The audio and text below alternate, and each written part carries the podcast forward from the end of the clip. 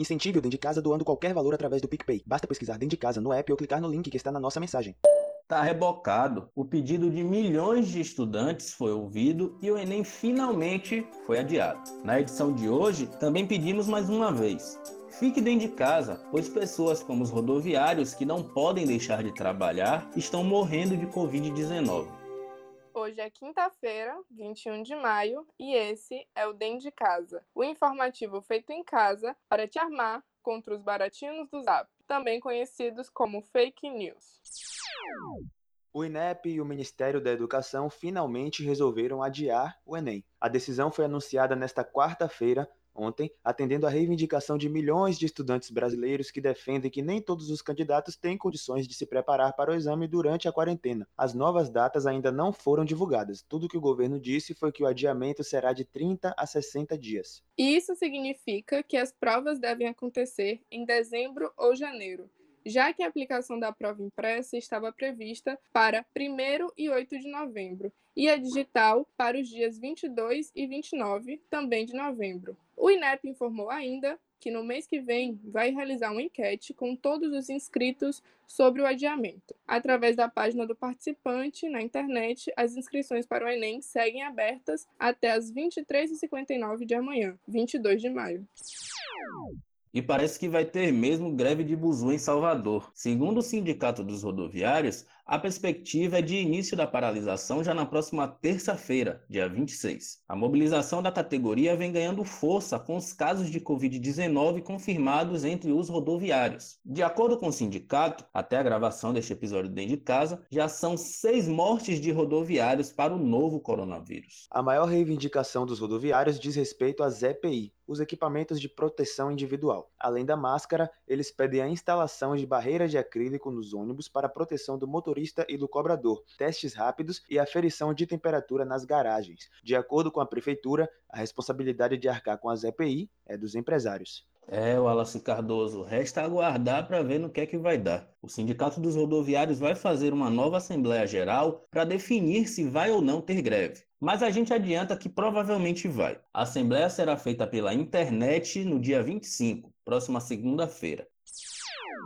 Os bairros de Brotas e Cosme de Farias vão ter que fechar tudo a partir de amanhã. Essa é mais uma etapa das ações da Prefeitura de Salvador contra o contágio pelo Covid-19. Assim como os outros bairros que já passaram pelo processo, Brotas e Cosme vêm registrando altos índices de contaminação e também de gente perambulando pela rua. Então, por isso, os bairros vão ficar sete dias com todo o comércio, o formal e o informal, fechado. Brotas é o segundo bairro de Salvador com maior número de casos. Os dois bairros juntos têm mais de 100 casos confirmados. E ainda assim, as ruas seguem cheias, como se nada estivesse acontecendo. De acordo com o decreto, nestes sete dias só vai abrir mercado, farmácia, banco, lotérica, serviços de saúde ou veterinária, repartições públicas e estabelecimentos de alimentação, apenas para serviço de entrega. O fechamento parcial terminou essa semana no bairro da Pituba e, segundo a Semineto, teve efeito positivo. O prefeito disse que a taxa de contaminação caiu e o bairro está preparado para lidar com o vírus respeitando as normas de segurança. Além de Brotas e Cosme, está rolando fechamento parcial em Plataforma, Liberdade, Bonfim e Lobato.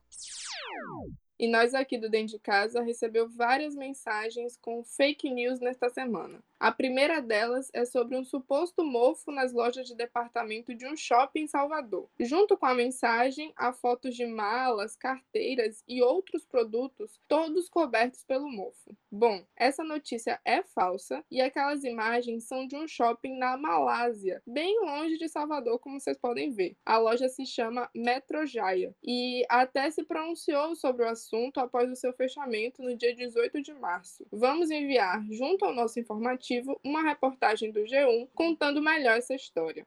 Por fim, a história é sobre um suposto vale gás pago pelo governo federal. Isso não existe. Em alguns estados, como o Ceará, realmente houve distribuição de botijões para famílias mais carentes, mas não há nenhuma iniciativa que engloba todo o Brasil. Então, se você receber qualquer mensagem no WhatsApp falando sobre um auxílio gás ou vale gás, não clique e não repasse ou forneça seus dados nesses sites. Pode ser perigoso para você.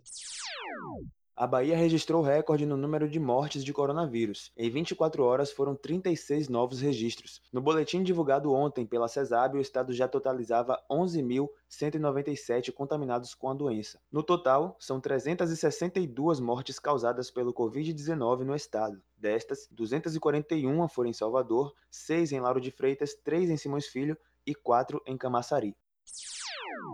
Você ouviu o informativo Dem de Casa, uma produção independente dos jornalistas Joyce Mello, Vinícius Nascimento e Wallace Cardoso. Não compartilhe informações antes de conferir e mande sugestões para a gente através do zap 71993781678. Faça parte da nossa lista de transmissão e receba os áudios todas as terças e quintas-feiras.